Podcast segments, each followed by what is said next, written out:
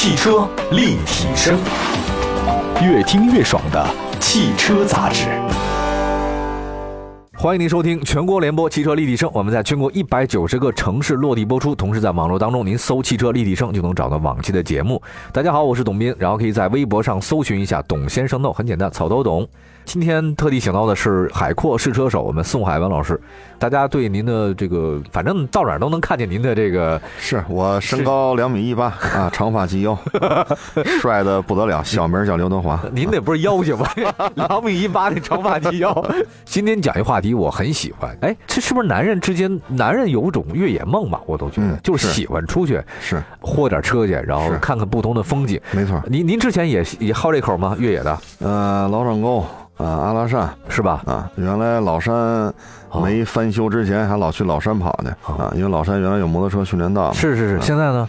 哎呀，现在 B R Z 都能开上去了，就没感觉了是吗？没感觉了，没感觉了哈。对。哎，这个今天就讲讲吧，这个越野车该怎么挑？我发现这是一难题，大家都喜欢挑越野车，性价比高、二手的，但是呢，总觉得这车怕以前啊被我豁得太厉害，嗯，或者说呢，这个车况自己不打紧啊，这万一你说这之前。像您开过的那样的，那我像以前我开过的，那好，这玩意儿跟公路没什么区别。要您开过的，就觉得好像这车被干的比较厉害。您您怎么来看这事儿？这个呢，首先呢，就是看客户的诉求。有些人就要一便宜的，越便宜越好，只要能动就行。我买完就改装，我恨不得连发动机都换，那个可能就无所谓了，只要是框架没事就行。呃，如果有些人挑的话呢，就得给他找这个确实没有什么太过度越野史的，有过度越野史，比如活过沙子的，它是有活沙子的这种痕迹。嗯，比如说玩过泥的啊，玩过水的，那有这样对应的痕迹。呃，像去老转沟那种偏岩石道路的这种攀爬的，它的这种托底的痕迹会比较多。嗯，所以你呢，你在这种地方都玩过，你就知道这车玩完之后是什么德行。你按这德行反推，你就知道前面这一位车主肯定是什么样的。哎，对，什么路子。再那就是改装啊啊，像陆巡霸道啊、牧马人啊、帕杰罗。它的改装无外乎第一换悬挂，第二换轮胎，换轮胎，第三呢加绞盘，对。啊，然后有台加涉水喉，涉下涉水喉呢，通常会对 A 柱进行呃拿手电打眼，这样的话 A 柱呢会有钣金或者说这种所谓的外伤，对，但是这个不是说碰撞，是把 A 柱撞弯了撞折了，所以这种检查的时候呢都得跟客户说清楚。你看我们找过一个 LC 七六，哎，说是这个。这个车呢，当时呢就是没什么豁过。因为它还加了真皮了，嚯！然后呢，加了大屏，这一看吧，就不是出去豁的路。这这不是，这就是装那什么的路数。对，哎。然后呢，车顶加一行李架，行李筐啊，不是行李架。A 柱上呢有这种痕迹，就是加涉水喉，但是呢，呃，要过户过不了。北京车行收了之后，他就把它拆了。对对。后来我跟客户说，这 A 柱有伤，但是你得弄明白他是怎么受的伤。嗯。就是加涉水后。我这原车照片、收来的照片和现在的照片，A 柱上它那个眼儿啊，它得抹一层腻子，把眼糊上，喷漆。哦，就这个拿气门一测是不出数的，但实际上这个不是说把 A 柱撞弯了。这些如果你没玩过越野车，你纯粹就是师傅那啊气门仪啊怎么测点去吧。如果纯粹靠气门打天下，十五车。但是你跟客户说清楚，照片一对比，他在我里一看这个痕迹，把我拆那涉水喉那件都在，因为他买回去，他还要再装上，他得再装。他是个玩家，对啊，他那原来那车都已经泡到河里捞上来了，所以呢，他需要这个。这样吧，你跟他一讲，哦，这车我要哦。所以有些时候呢，不能说就漆膜仪啊，看玻璃，这可能对于这种车来讲，可能有时候不太适用。对你得聊知其知其所以然嘛，对你得干过这事儿，你才能跟他说明白这事儿怎么回事。哎，既然今天没有一双慧眼挑不到这个 SUV，啊或者说是这样吧，这个二手的越野车。车，其实我们今天说的越野车跟二手 SUV 还不太一样，SUV 呢可能偏城市多一点。嗯，今天呢就说说真正的那种越野车型了。那首先大家都知道，我们先捋一下吧。德系的是途锐、奔驰 G 嘛？哎呀，这个 G 太高档了。哎哎，这多少钱？这车现在？奔驰 G 呢？现在要是零三零四的吧，小几十，小几十。对，要是。一零年的的话不到一百，哎呀，大几十。这车呢，现在是前二年呢是一个价格上涨，所以二手车价格全上去了。啊，奔驰 G 呢，我觉得是这么几个点吧。第一呢，外观呢，很多 G 五百呢，实际上销量占比非常高。但马路上你看吧，满大街都是 G 六五、G 六三、G 五五。嗯，大量的 G 五百通过外观套件改装变成了五五六三六五。哦，改了。所以呢，这个外观套件呢，各位就得分清楚，这到底是什么？你看一下手续就行，看一下功率就可以。哎，那天我看你发一个微信，你在里面。然后说那个说是什么版本的话得看细节，好像是是你发的吧？那个对对对对，那那个是怎么回事？那个呃，那是两辆宾利，一个是一四款一七年上牌，一个是一六款一七年上牌，两台宾利的这个。镀铬条不一样哦，然后呢，它侧面那个装饰孔不一样。哦，所以呢，虽然说两台车都是同一年份的，公里数差不多，但两台车的售价要差十几个。哦，这个呢，就是看的时候呢，这可不是说原车漆、原车玻璃、原车胎，行了，交了，这个就得说清楚，因为这里边差价非常大。那种车是面子车，嗯差一款，这一款就是六位数对啊，十几个，所以这个东西就把这个得摘清楚。G 五百的这种改装套件，说相对好一点，在北京说得过去的，是一万大就那十多万了。嗯你说你要多少吧？五五、六三、六五，都能给你弄上啊！明白了，这先说德系啊，再说日系的普拉多、陆巡、帕杰罗、途乐，英系的路虎揽胜，反正这个都算是这个靠谱的二手的越野车。这里面您觉得目前来讲，这些车型当中，您都接触过吧？嗯，都接触过。喜欢哪个？纯粹说舒适性，我觉得陆巡最舒服，因为安静，悬挂柔和。有些人觉得忽忽悠悠像一船，嗯，但是它噪音低柔和，我觉得这是最舒服的。但是开起来，它这车是最笨。然后你你要说开在马路上穿插超越嘚瑟去，可能路虎这哎，方面路虎嘚瑟好一点，好一点啊。靠没发家的老板都开这个路虎啊，啊对完善呃特别多，加长版啊，还都对。这车呢，但是我们检查的时候，经常会遇到一些我们都客户没法解释的事比如说，比如说跑了不到一年，我们客户找一揽运，哪哪哪都没问题，找了一大堆，溜溜好几天到下午了，啊客户都快绝望了，哎，找着一辆，结果呢哪哪都好，一着车一堆故障码，客户就懵了。然后呢，我们就赶紧吧熄了火，然后再一接电脑，什么故障没有。哎，然后呢，我说这就没有了，这是偶发。然后我说拔下电脑再招车，说出去路试去，啪啦啪啦又一堆故障码。哟呵，客户讲话，这怎么弄？我说是偶发呀，我说咱录试去吧。加了家进一录试，我说什么都没有，所有显示有问题的功能，咱专门就试这些，没有一个有问题。后来又开到路虎四 S 店一插，我说用人专用电脑，还是没有故障码。我说有记录吗？故障码报警记录没有。我说您这个呀，反正路虎四 S 店这也说没事儿，我那查也没有，他那查也没有，没事儿他就抽风出来嘣儿吧嘣儿吧蹦，但是什么功能都不耽误。然后还在质保期跑了不到一年，我说您看，客户讲话，哎，谁让我喜欢呢？我也知道这车质量特别好，我认了。认了，买了是吗？买了后来还出事了吗？没有，开到现在有人问我说怎么样，再也没有啊。哎，这是什么奇怪的事儿？它过于复杂的车，那是八月份的事儿，可能跟天气有关系，湿度过大，再这车在这车啊，可能放了几天，放个十天八天之后，故障码就会多，可能是两方面原因。现在天儿越来越冷，越来越干，哦，我还问他，我说有事儿没有啊？这都小半年了，没事，什么毛病没有，再也没蹦过马。奇怪呀，这是这，所以我有些事儿是无法解释的，这是都说明车质量好。这是质量好，对对对，是。我我就闹妖精这个。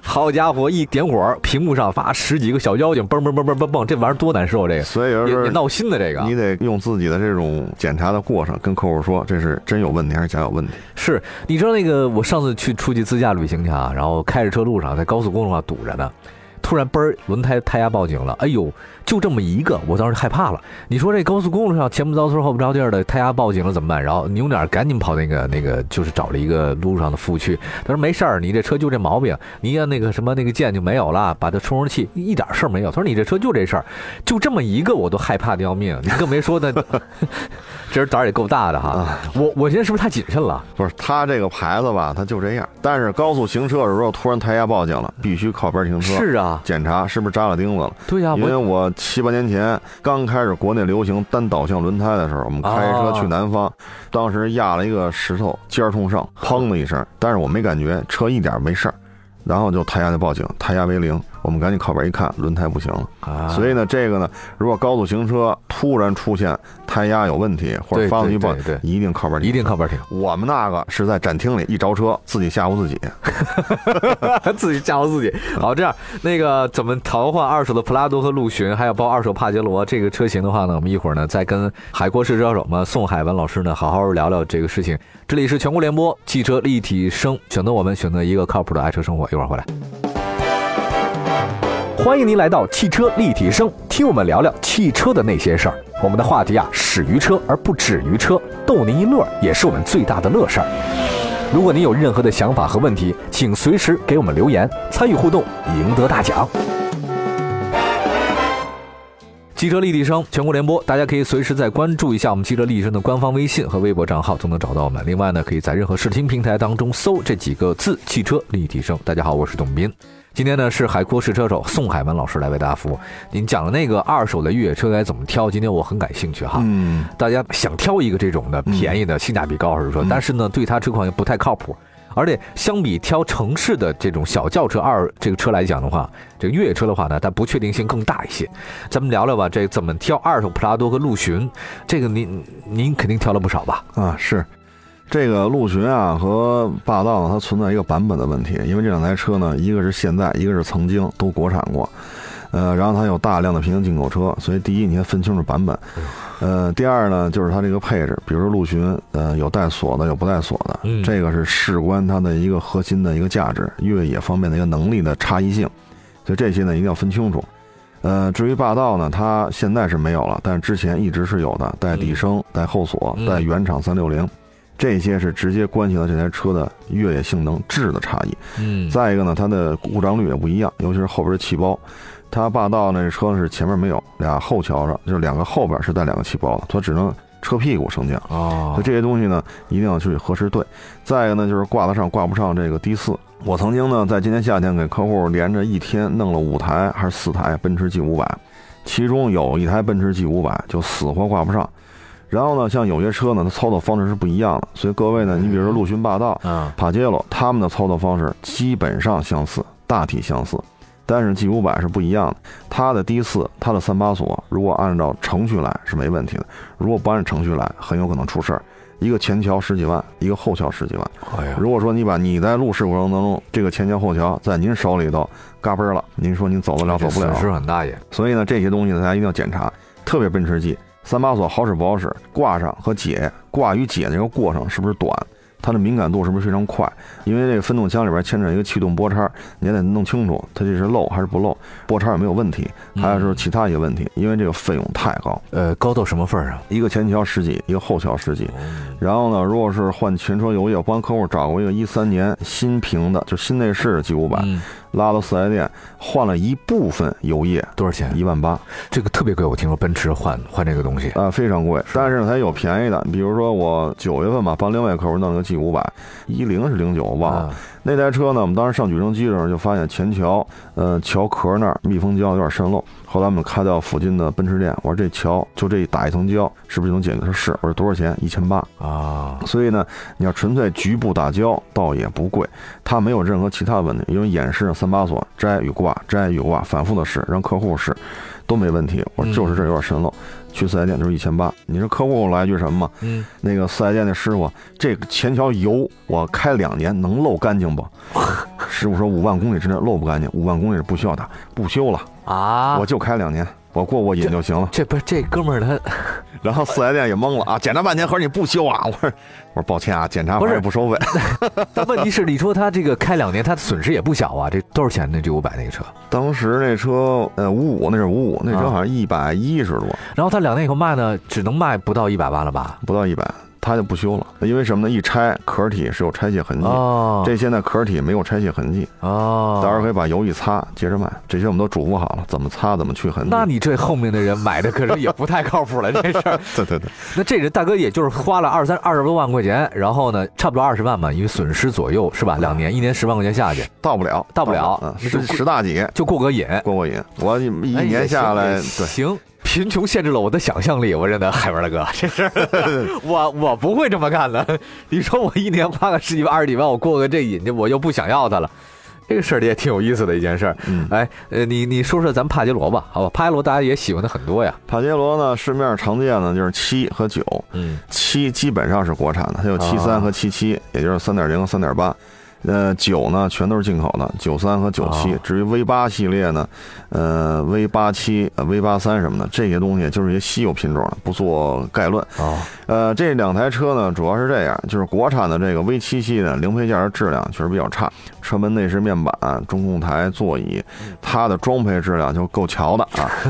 呃，再一个呢，一些零配件质量呢稍微差一点，但是呢修起来便宜。V 九系列呢质量相对好一些。呃，这里边呢需要提醒您，的是超选四驱呢，实际上他说四 H 到四 L，呃，它怎么怎么切换这，您一定按照不可行进间切换的标准来做，否则的话很容易出事儿。V 七系列那个分动箱这方面是很容易坏，所以不论怎么切，只要切着分动箱，一定要停车挂 N 档，甭听厂家怎么宣传，他宣传是他的，您是您的啊。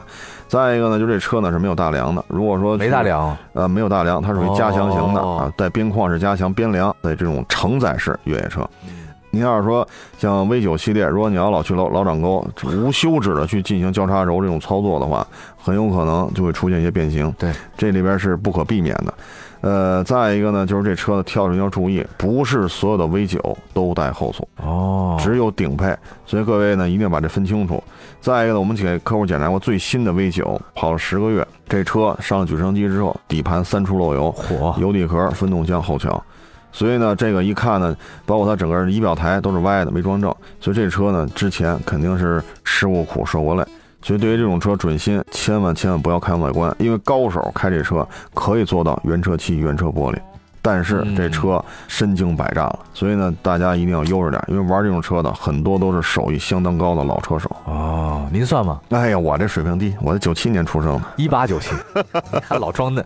除了刚才说这些车型之外，今天我们听众朋友们其实了了解关于二手车车怎么挑，当然这个也需要非常细致的去对大量的去实践。这个不是说说一句话两句话能解决问题的一件事情。是，就跟前两天我说一个好玩的事儿，前两天我看那个，就是我比较喜欢。一些这个文史类的东西嘛，嗯，我就看那个这一个老先生讲那个踏碑的那个事情，嗯，哎呦太有意思了，就是你会踏碑和不会踏碑是一个事儿，你踏的碑踏的好跟踏的不好又是一回事儿，嗯，四十遍的墨和六十遍的墨又是另外一回事儿，嗯，这个里面道上讲了特多了，就跟你会开车，但你开好车不一样，你会甄辨这个车型了，但是你另外那个车你怎么一个甄辨法？您是只会看车漆啊，还是只会看底盘啊，还是路边挂一牌咱就开始往外往外卖车那种的？真的是不太一样，差别非常之大。是那个哎，除了这个没有别的了，可推荐了吧？其他的像便宜点的呢，一个是哈弗 H 五，一个就是吉姆尼，这俩呢新车就是十万多点，十万多点，这车也没问题是吗？老掌沟的话，像哈弗 H 五带后锁的能上，然后吉姆尼呢，如果你驾驶技术够啊，腰围一尺八，像我这么细的也能开上去啊。也能开上去，对，吉姆尼也能开上去。如果说大家现在想挑选二手车哈，就是您觉得在市场当中挑到自己满意二手车的可能性有多大？如果自己去，如果没有旁边人帮助的话，反正什么车都能卖出去，就是基本上就什么车都能卖出去。您看您这说话 话里有话，对吧？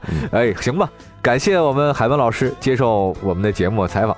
大家可以在新浪微博吧找“海阔试车手”，对，大海的海，辽阔的阔，海阔试车手宋海文老师，谢谢海文老师，我们下次聊，拜拜，拜拜。